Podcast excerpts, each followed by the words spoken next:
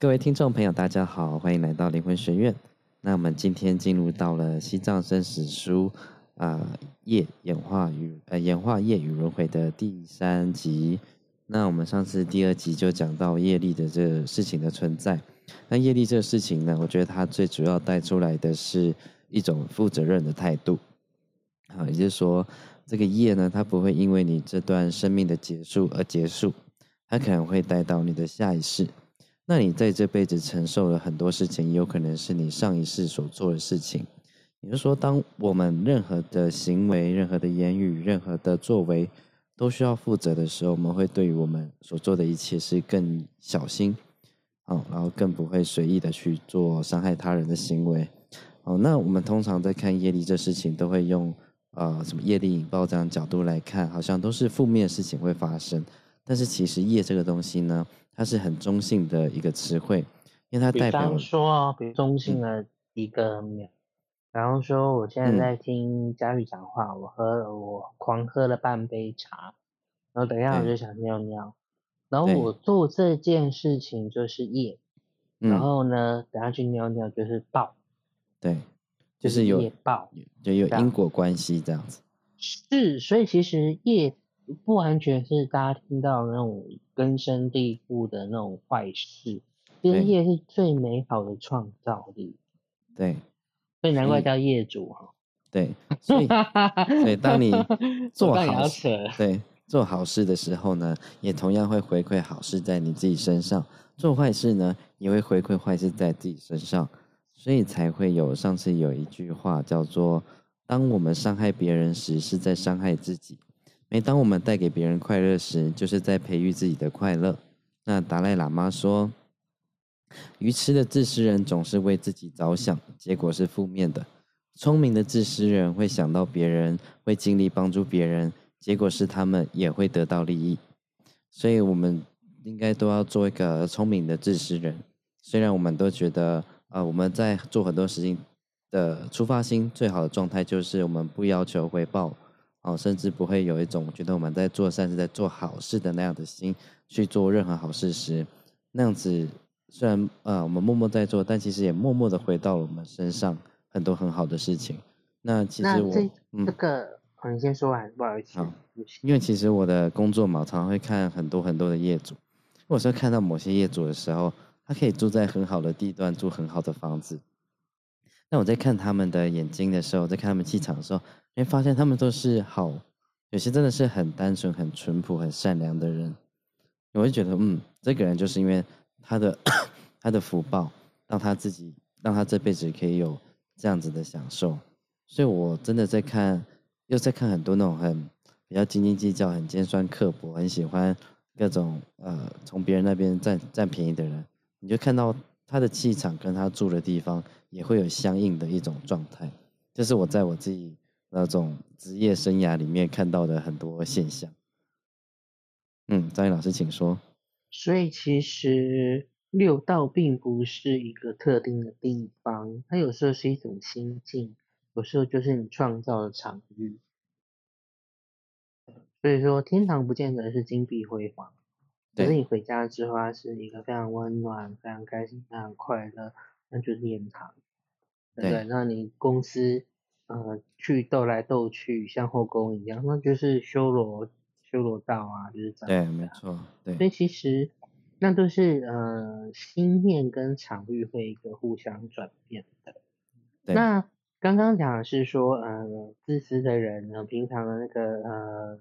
去关注别人的快乐或干嘛的等等之类的，那不会是为了要怎么样？好，那其实跟生活跟修行最大的差别有一个叫做三殊胜的东西。嗯，那既然所谓的修行跟一般生活有所不同，修行就进入了三殊胜的一个范畴。第一个殊胜叫做呃发心殊胜，就是说。我我我也可以不要修行，我也可以不要学什么，学这个学那个，学水平呼吸法，学波瓦法，学身受法，学什么法？可是可能我会遇到众生，或我身边的众生，我的亲人，他们可能需要这样的法，才能够嗯免除下三恶道，才能够往生圣道，才有机会成佛。所以我必须要去学，嗯，一个利众的心的第一个。那第二个叫正行殊胜，在这个修行修持的过程中呢，不去攀附外缘。嗯，那第三个就更重要了，我把我修的些许的这些功德，就像杯子里的水倒往大海，让这个功德永远不会散失，回向给一切众生，而不只是说啊，我有修了多少功德在身上。我有几张奖状在身上，并没有。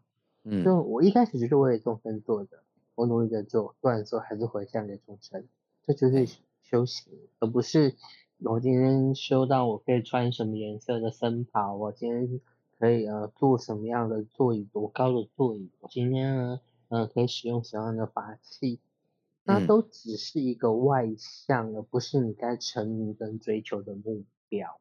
对，好，对。没错，这是我们上次讲到的很重要的重点。那我们今天要进入到章节，就是这个西藏转世。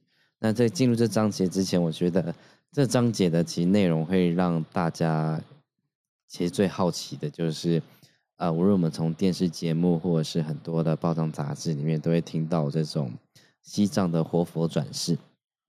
那它这个事情是相对于啊其他宗教里面有不一样的色彩。好，就是看我们在讲那种呃显宗或者是中国本土佛教里面，就比较少这样子呃活佛转世这样子的状态。但是在在旧旧的版本还是用活佛吗？呃，不是，它是用灵童。灵童，OK，好。对，那在反而只有在西藏这个地方，它会有这样子的呃。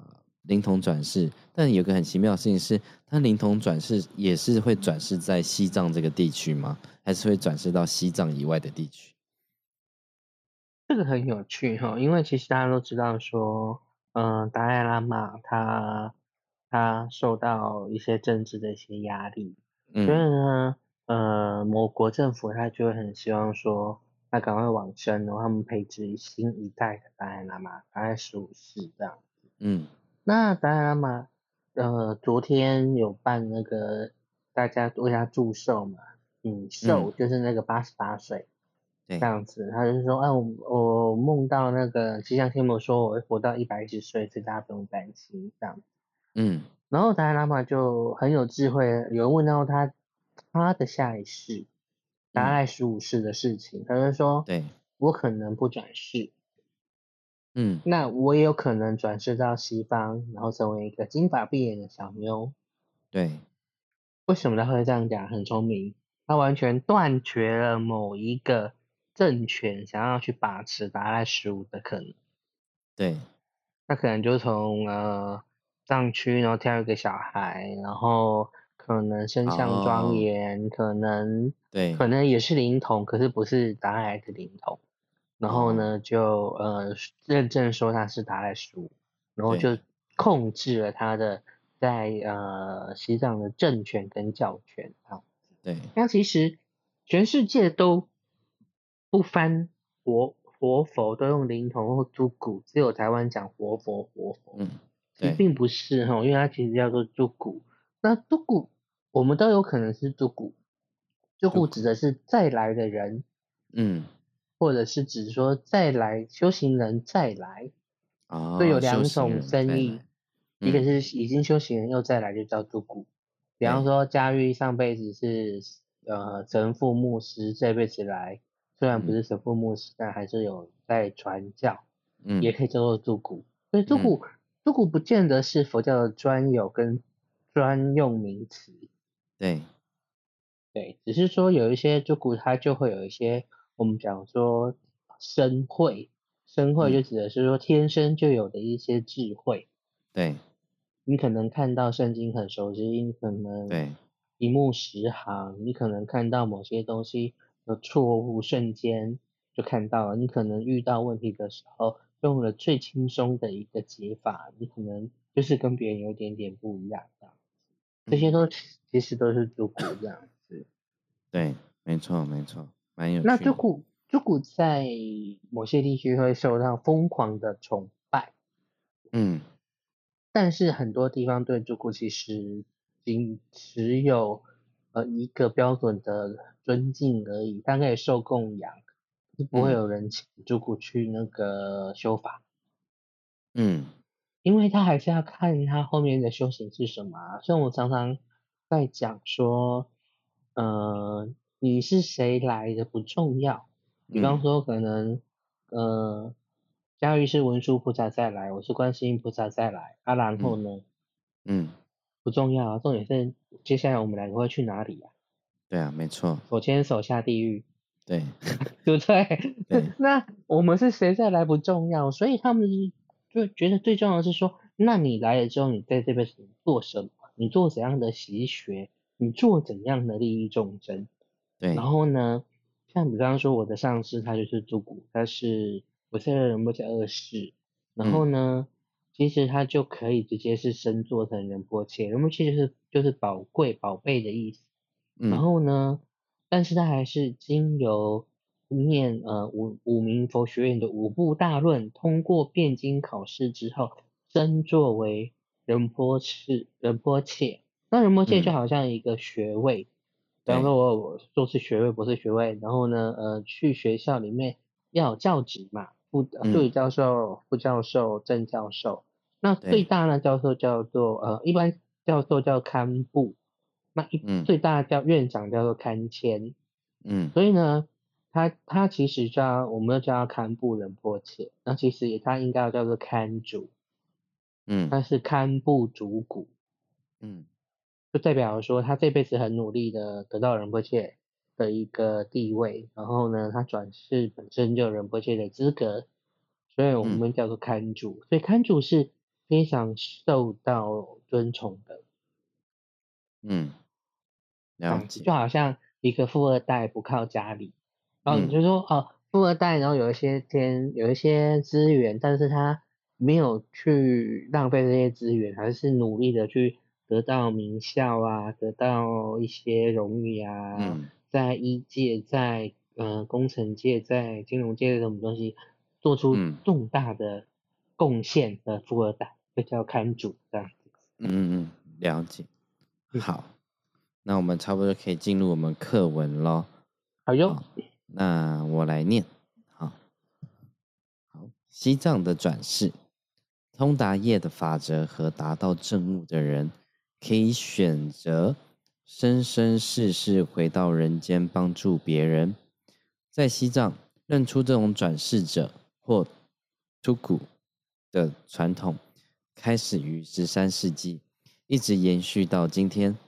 当一位正悟的上师圆寂时，他也许会留下正确的指示，说出他将转世的地方。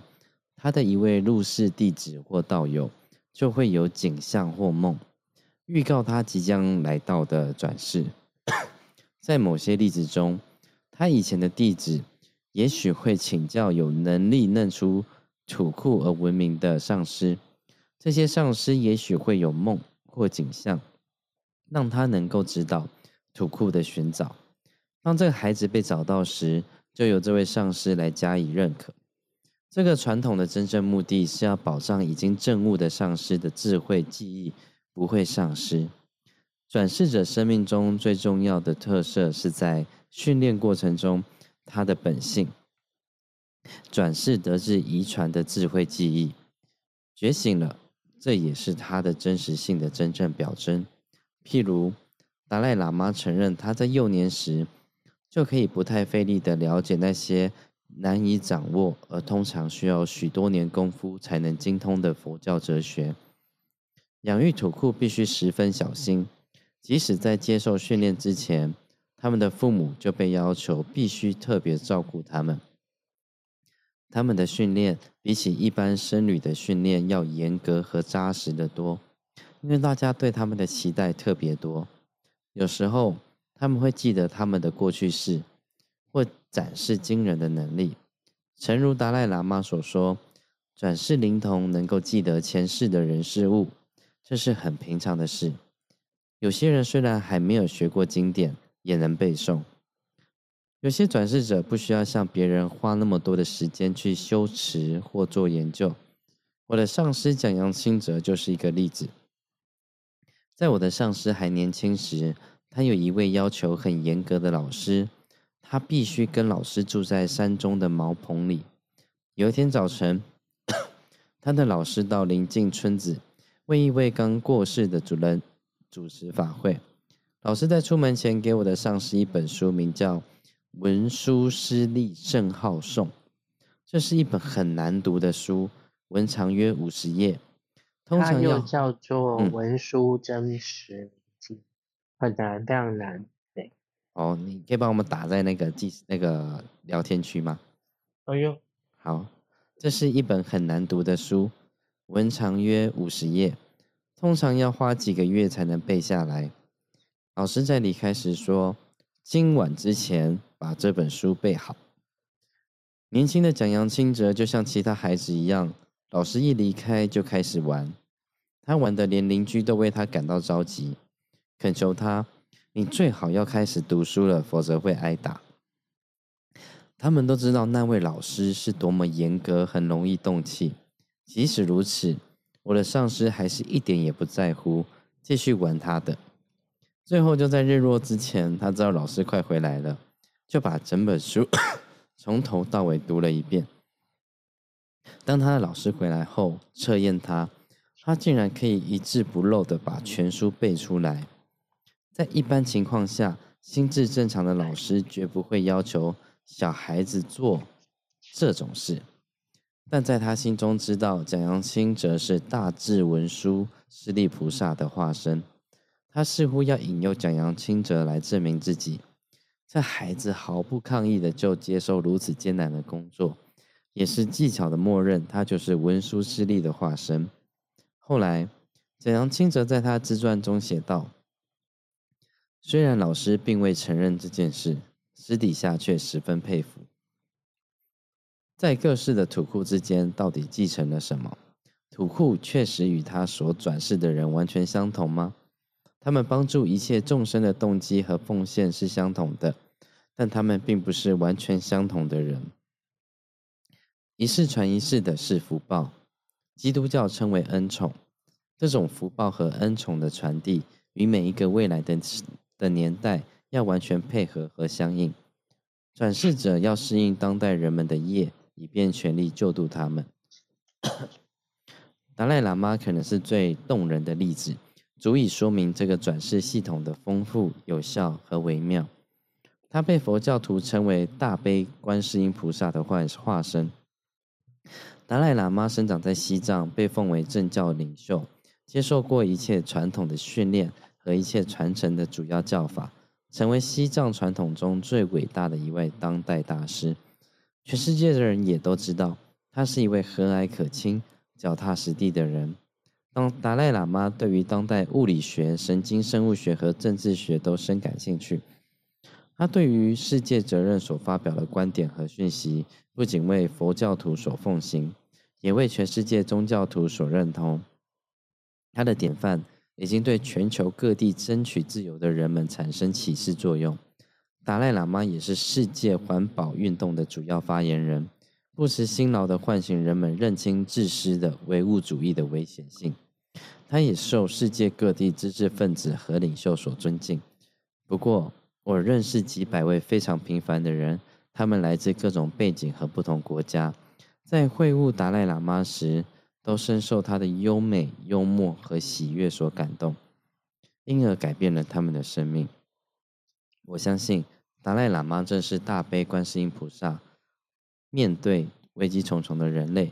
他不仅是西藏人和佛教徒的观世音化身，也是全世界的观世音化身，在人类历史上贡献出当代最需要、具有治疗作用的慈悲心，以及他全力奉献和平的典型。西方人也许会惊奇的发现，西藏有这么多的转世者，而他们大多数是伟大的上师、学者、作家、神秘家和圣贤。对于佛法和社会都有杰出的贡献，他们在西藏历史上扮演着中心的角色。我相信这种转世的过程不只限于西藏，也发生在一些国家、一些时代中。历史上出现过许多艺术天才、精神领袖和人道主义者，他们帮助人类，例如甘地、爱因斯坦、林肯、德雷莎修女、莎士比亚、圣法兰西斯、贝多芬、米开朗基罗。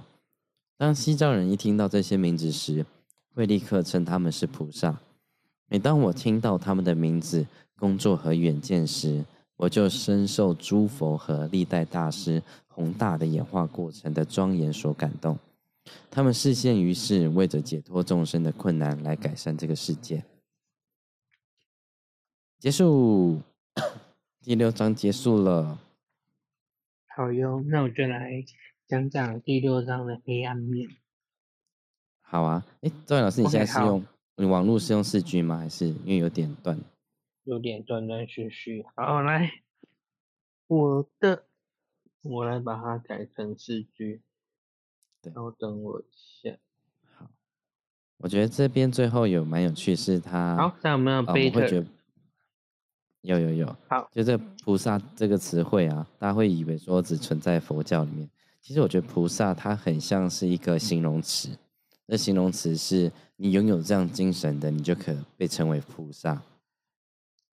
嗯，我通常会这样比喻，嗯，因为菩萨它来自于梵文的 Bodhisattva 吧，那，嗯，Body 菩提萨朵叫菩萨，那在菩萨之前呢，还有一个叫做 Bu B H U，那 B H U 就是 Wake Up 觉醒的意思，嗯，然后呢 B H U U 的完整式是 B U D D H A，嗯，就是 Body。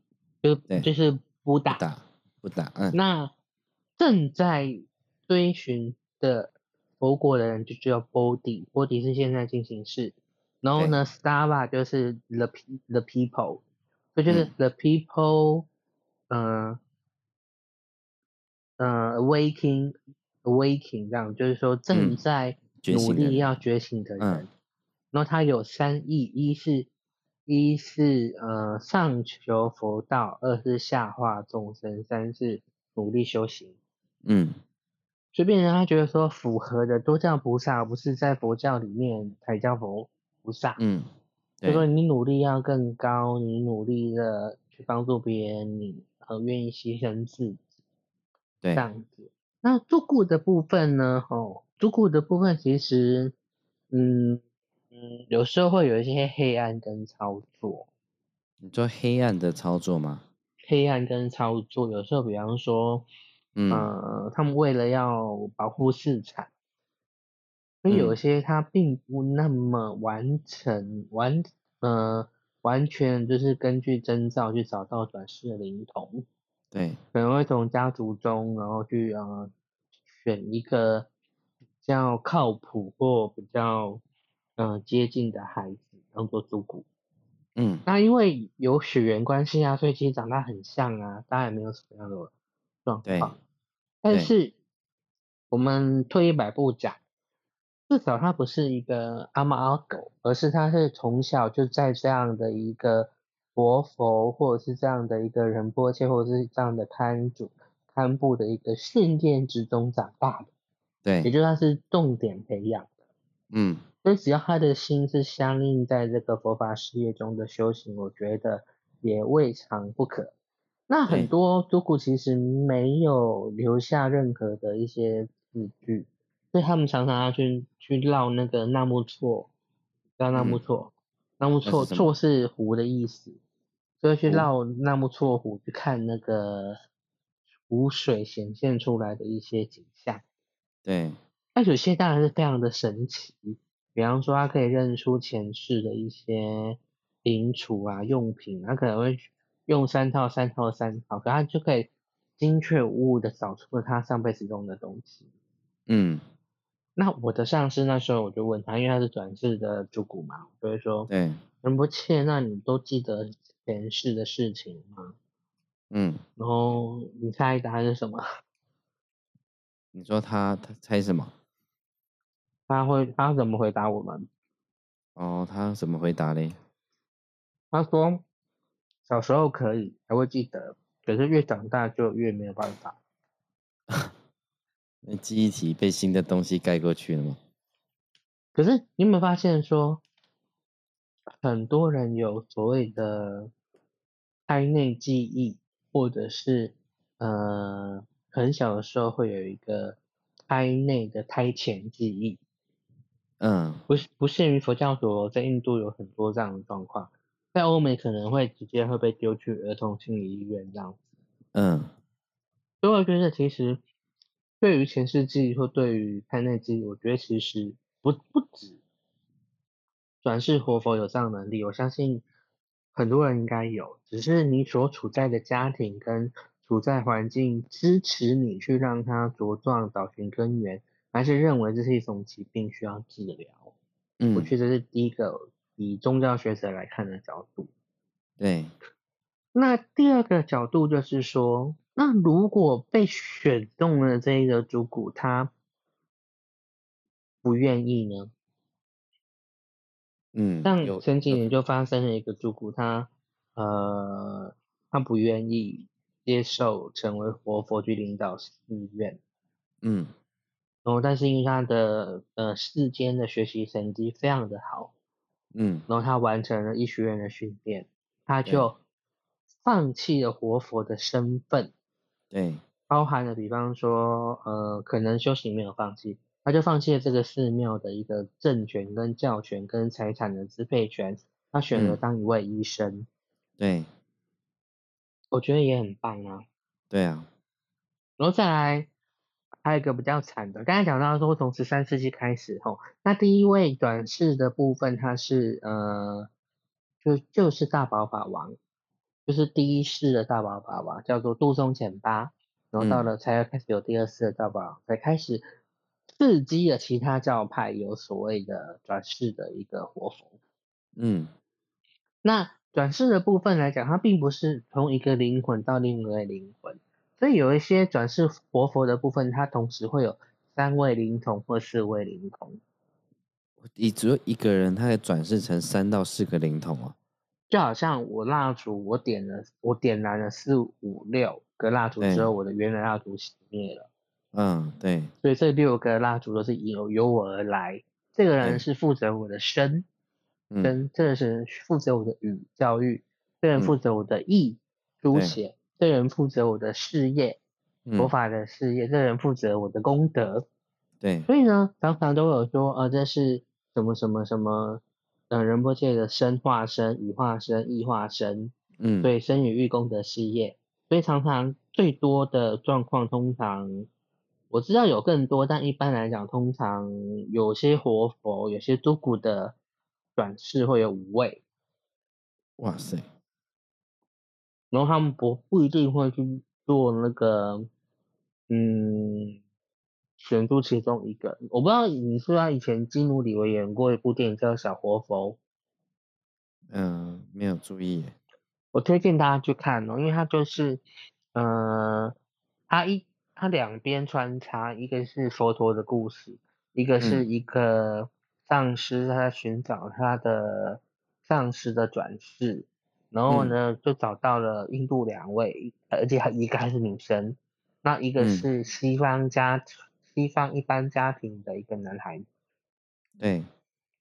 然后呢，他们就最后这个丧尸离开了，不是他们转世的那个丧尸，而是找寻他们的离开了。然后就有很多的隐喻跟很多的一些手法，我觉得这部我高中的电影吧，还是非常值得去看。叫小活佛吗？对你更能够知道说转世在西藏的意义到底是什么，跟我们今天从 A 变成 A A 不让不是不一样的。嗯，就是把呃那个呃家玉然后抽出来，然后装进另外一个容器。嗯，对啊，就那个家玉 Number Two 这样子，并不是这样子的，差异是非常非常大的。它好像还有点呃分解的感觉。就是分解之后变成很多部分散出去的感觉，这很难形容。嗯，然后呢，像嗯，比方说有时候他也不会去跟你聊，也不会跟你讲什么东西，然后呢，之前之前有人在问呃他的上司，然后就说呃如果有一杯水，然后呢那个水怎样怎样怎样怎样，它其实是中国禅修的一个问题。结果仁波切没有回答，他可能很忙这样子。后来在仁波切往生，然后就转世了。到了十几岁的时候，遇到的一个信众，他就叫这个信众端一杯水，然后用力的把那个杯子摔碎。嗯，那他就问他说：“那你知道水跟杯子跟空的关系了吗？”哇，那个信众大哭。他前世问上师的问题，在这一世的上师回答。哦，很棒哎，对，就是这样。嗯，水所以所以觉得有很多这一些嗯故事啊，我觉得短视的故事太多了，这样子。嗯，所以我觉得可以从小佛佛来讲，比较不会造成某些误会。对，那其实。单单只有朱古哈，只有转世的活佛的人，不是在西藏是非常受到鄙视的。你说朱古反而会被鄙视哦？因为你就只是转世啊，你又不用功修行，你又没有什么价值，你也没有对法有什么贡献，你就只是很有名，会有很多艺人明星来找你，然后合照，然后捐很多钱给你这样。嗯嗯嗯嗯。所以这样的上师是。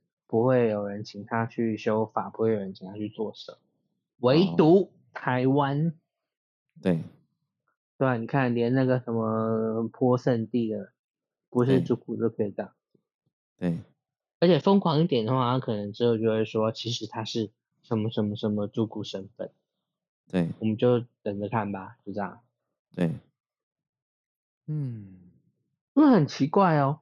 你努力的拿到一个学位或干嘛？抵不过一句啊，我曾经是谁的主骨。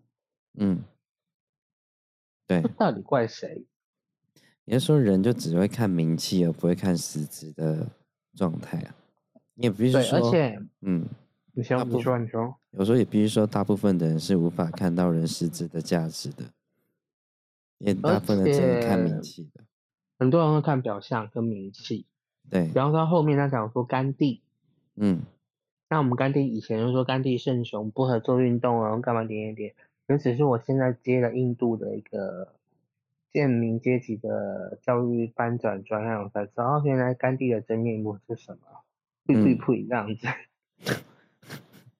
对，然后那个德莱莎修女，嗯。也是啊，你可以去查一本书，叫做《加尔各答的食尸鬼》。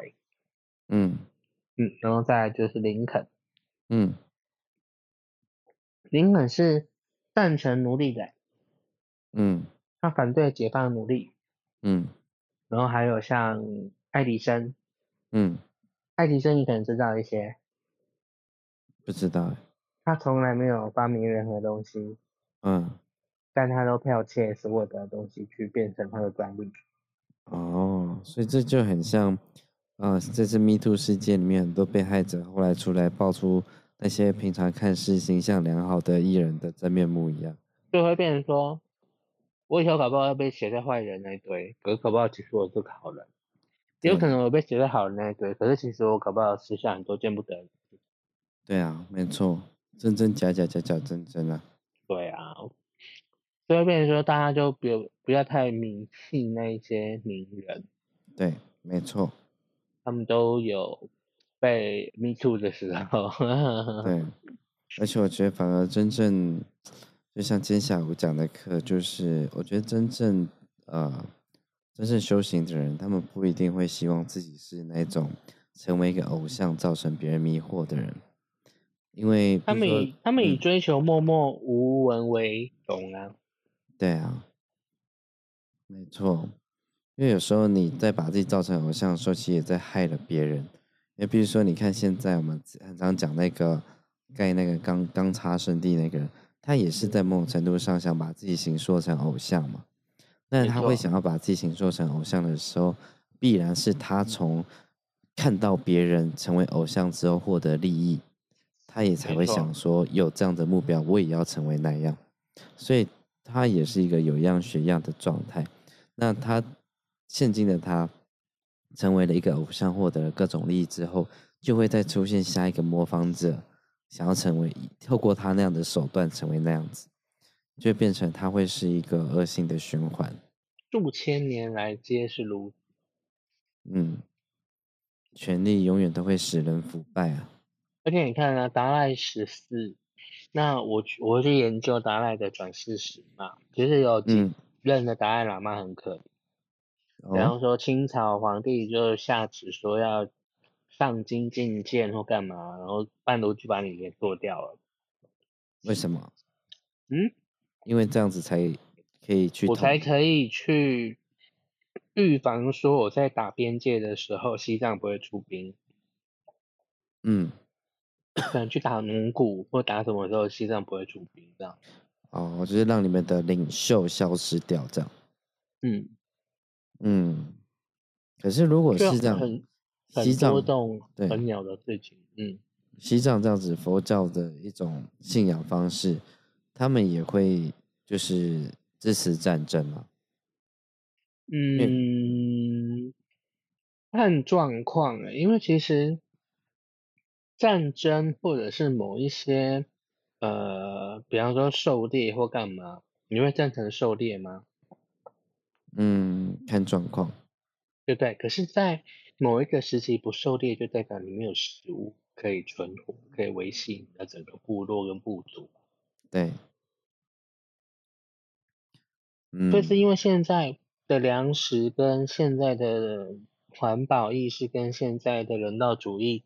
才有所谓的那个呃人道屠宰，嗯，然后素食主义、未来肉，然后对。豆子肉这样子，嗯，要不然以前的屠宰非常野蛮啊，甚至可以在那个尼泊尔的那个万圣节，就是那个他们会宰杀上上千呃几十万头牲畜去祭祀神，那神真的需要这些东西吗？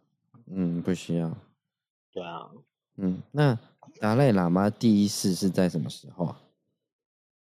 达赖喇嘛第一世哦，应该是在清朝。清朝哦，那也没有很久前呢。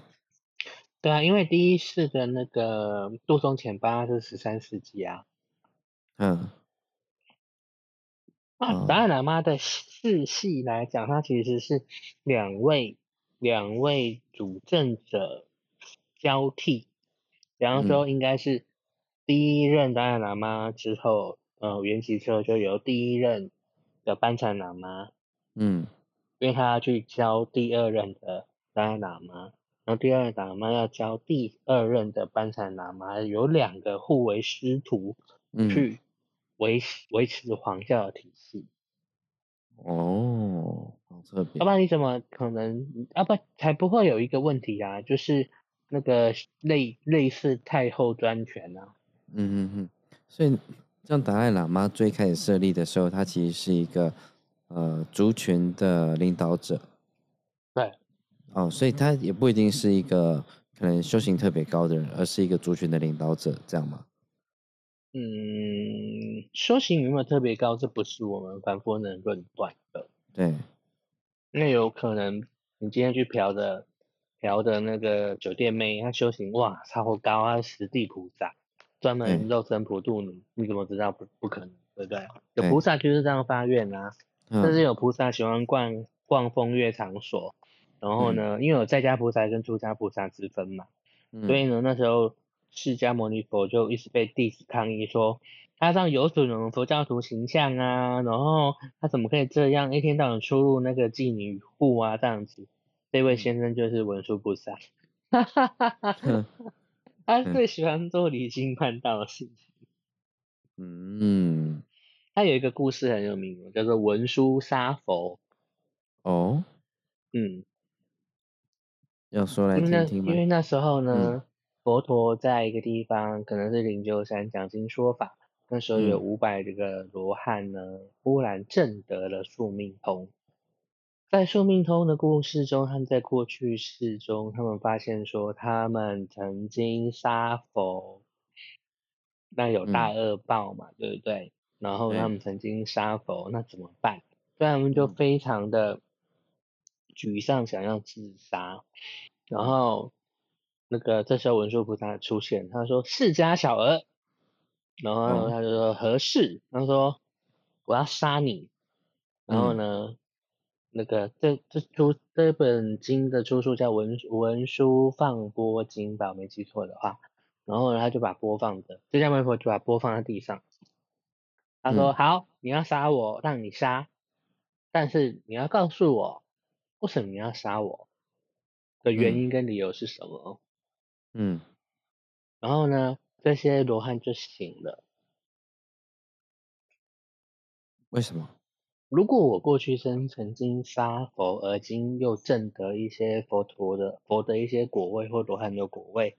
就代表我过去生就有要杀佛的因缘，可能佛杀过我，嗯，可能呃那时候他是我是狮子，他是我身上的跳蚤，我把他拍死了，嗯，佛佛陀把我拍死了，所以我我要我要来杀他，我们就这样杀来杀去，然后最后平平衡了之后，我证得了他的道，哦，所以佛所以文殊菩萨讲就是说。一切都是因缘呐，所以文殊杀佛。哦。然后佛就在讲说：“来，来杀，但是你告诉我因缘是什么？”嗯。所以这些罗汉就就证悟了。嗯，所以反倒是反倒是仇人的因缘特别深，这样。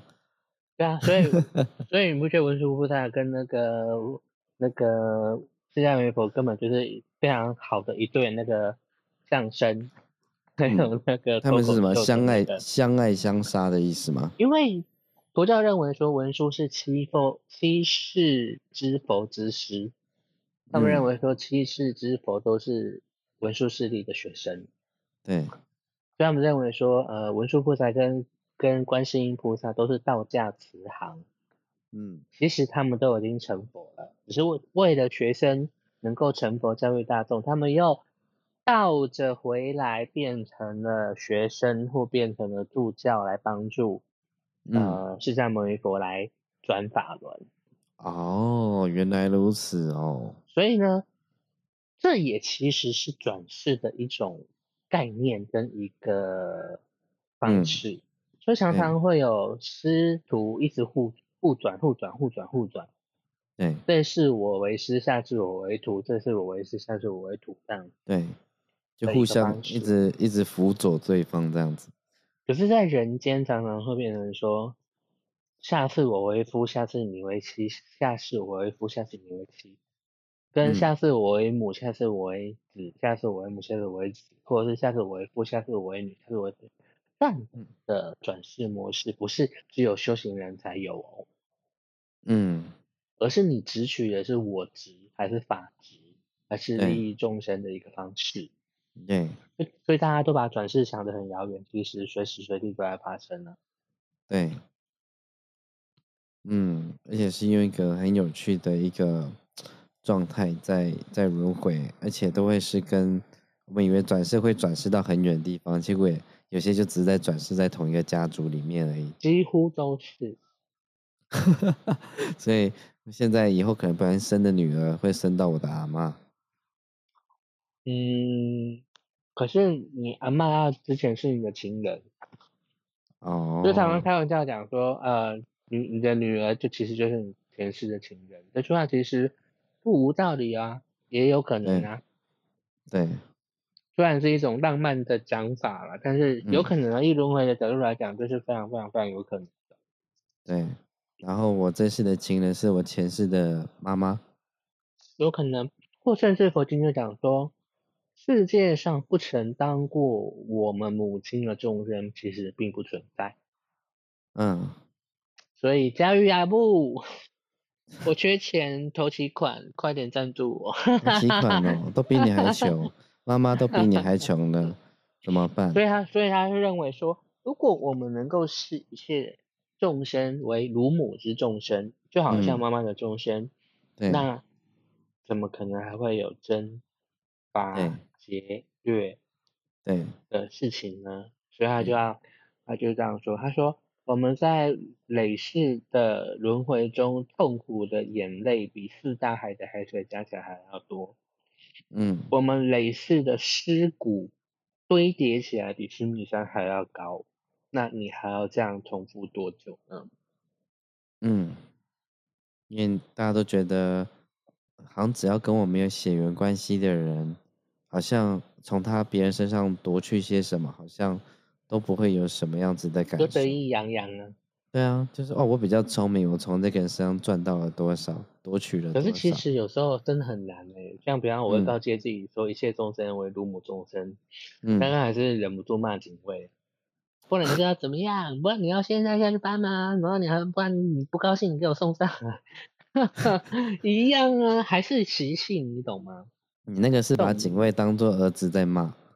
对，也是也是一种亲情，让他觉得我是 乳母众生这样子。对对对，他把要他把你当妈妈。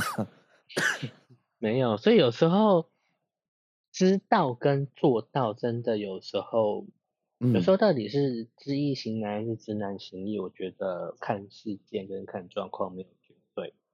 对，没错。那只能说，如果你在这一世之中有因缘接触一个宗教。并且不受宗教人员把控，能够去自由自在的浏览这一些经典，甚至原点，徜徉在里面的智慧之中，我觉得那也就是这世界上最幸福的人。真的，没错。不需要是佛教，不需要是基督教，有可能是一些小小的教派，比方说云蔚老师的锡克教啊，嗯。比方说，呃，那个，呃，阴阳师的道教啊，嗯，福禄派或什么，都很棒。你们都在享受这样一个我能够为众生牺牲，能够为众生奉献，我也做了什么去？我觉得这些都是最幸福的人。没错，而且也不一定要有宗教，像我就是没有宗教啊，我就是什么书都可以看。像很多上都是说，你为什么一定要把一个人变佛教徒？对啊，你要应该把他变成一个更快乐的人。嗯，而且职业为什么人会去伤害别人？因为他觉得他不快乐。对，他也希望别人跟他一起痛苦。当你觉得你很快乐的时候，你你没你没有办法升起去伤害一个人的动机。没错，就不会有行为啊。对，所以佛说。所以你看一个人快乐，比他成为佛教徒这是更重要的事情。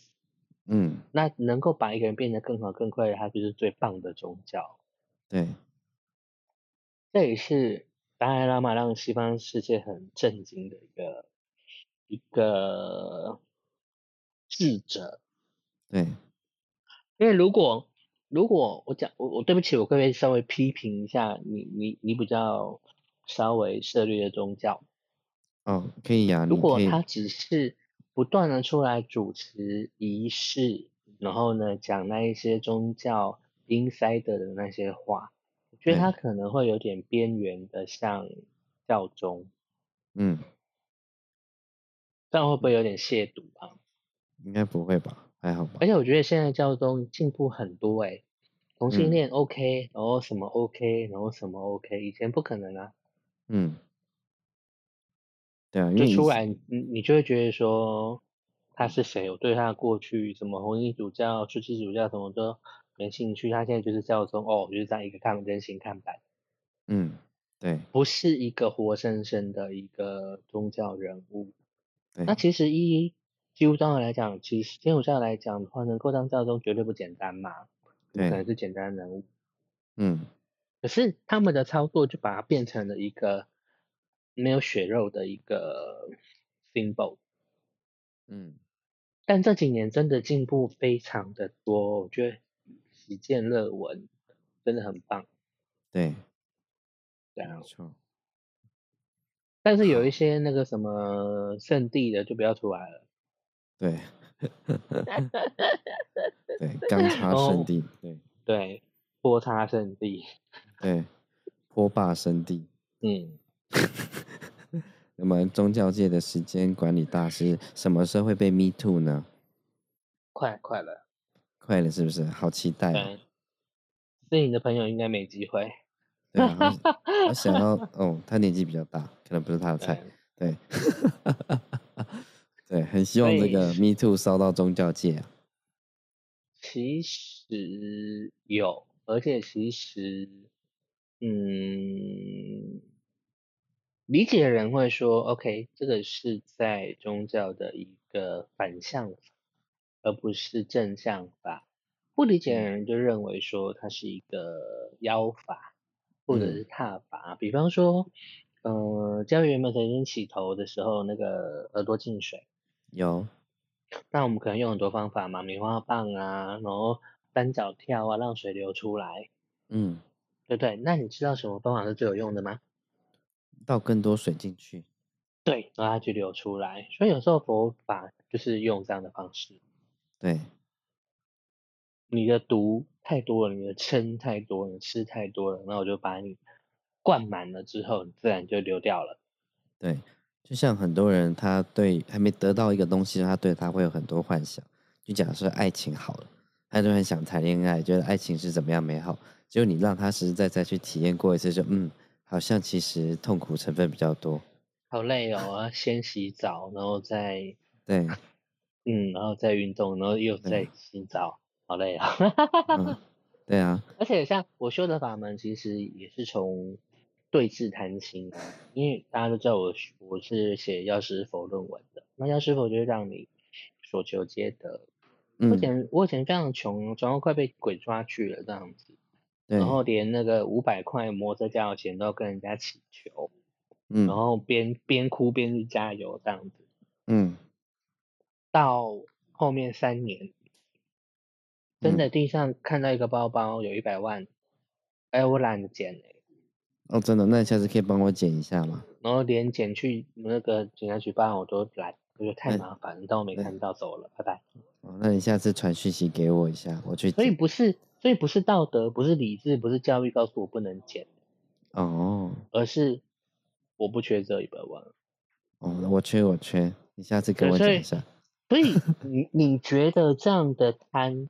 不贪跟那一种佛法告诉我们不能贪，宗宗教到我们告诉我们不能贪，教育到我们不能贪，道德告诉我们不能贪，哪一种是真的不贪？嗯，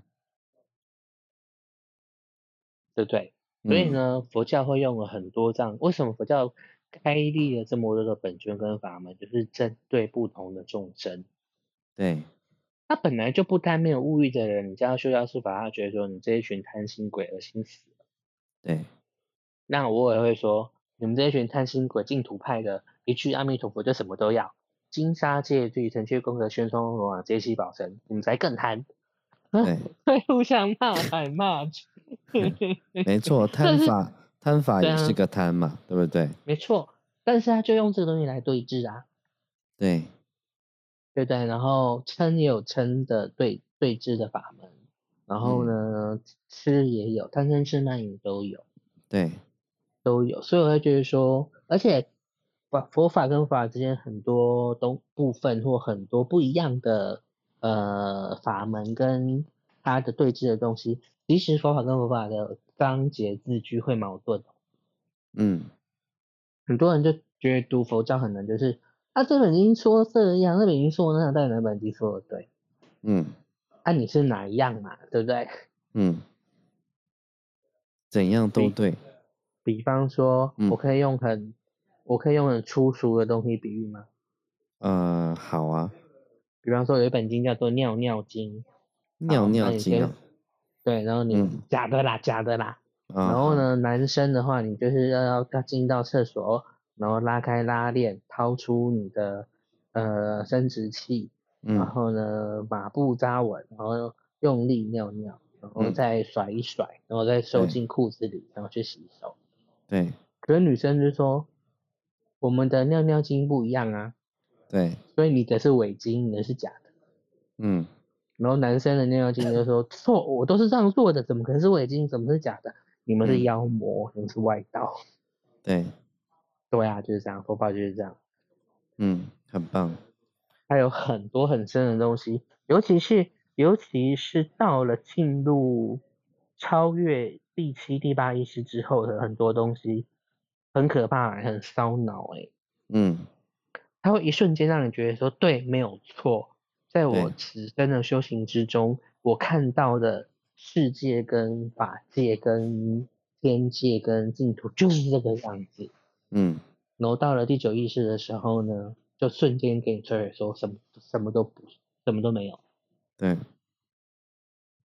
那对于习惯有的众生来讲，一口气一开始就告诉他什么东西都不存在，他没办法接受啊。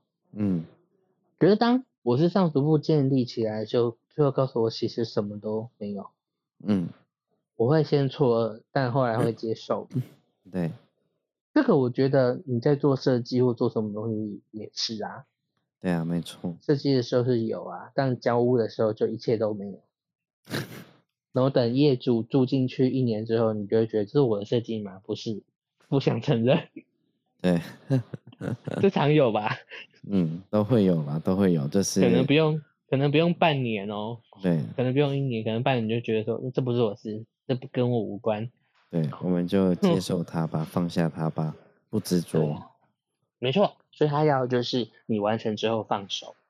对，没错，就让它自由发展。先去人，先去人职，再去法职，那最好是人人法二职同时同时都能够放下。嗯，好吧。所以像我们实际上圣人就讲这么多集，其实我们一个字都没讲。对，没错。对啊，哈哈哈哈很棒。所以我们今天已经到第六章完了，一晃也过了哦，这本书的三分之一喽，真是恭喜大家。但好像还久。也是比我们的塔罗快多了。对啊，不过过三分之一就代表后面还有很多。那下一次我们就会讲到第七章中英与其他实相。天哪，它有十九章哦，怎么那么可怕？对啊，不过我们讲三分之一也是蛮厉害的了。他已经热身热好了啊，接接下来就要开始讲死掉的东西。对对对，那中英实相，对对，现在就是汽油加满，然后接下来就是要冲刺了。开始上路喽！我们来请各位听友们系好安全带，然后我们已经到了高速公路的那个那叫什么？交流道口，那准备要上高速公路喽。对，我们安心上路了。对，所以今天很开很开心，我们已经最后念完第六章了。那而且，嗯，而且我要做一个可能被人家骂的住院。住院哦。哪一种是住医院住的那种住院吗？Believe,？Believing 哦，祝福的那一种祝愿。对，大家在我们上完十九章之前不可以死掉哦，还没上完不能死掉，不能太早死哦，因为你还没有读完哦。对，我们这样子 好像也读了半年了哈，读才读六个章节，那我们很欠揍，所以我们至少会读到今年底。对。对，我们之后再把给我活着。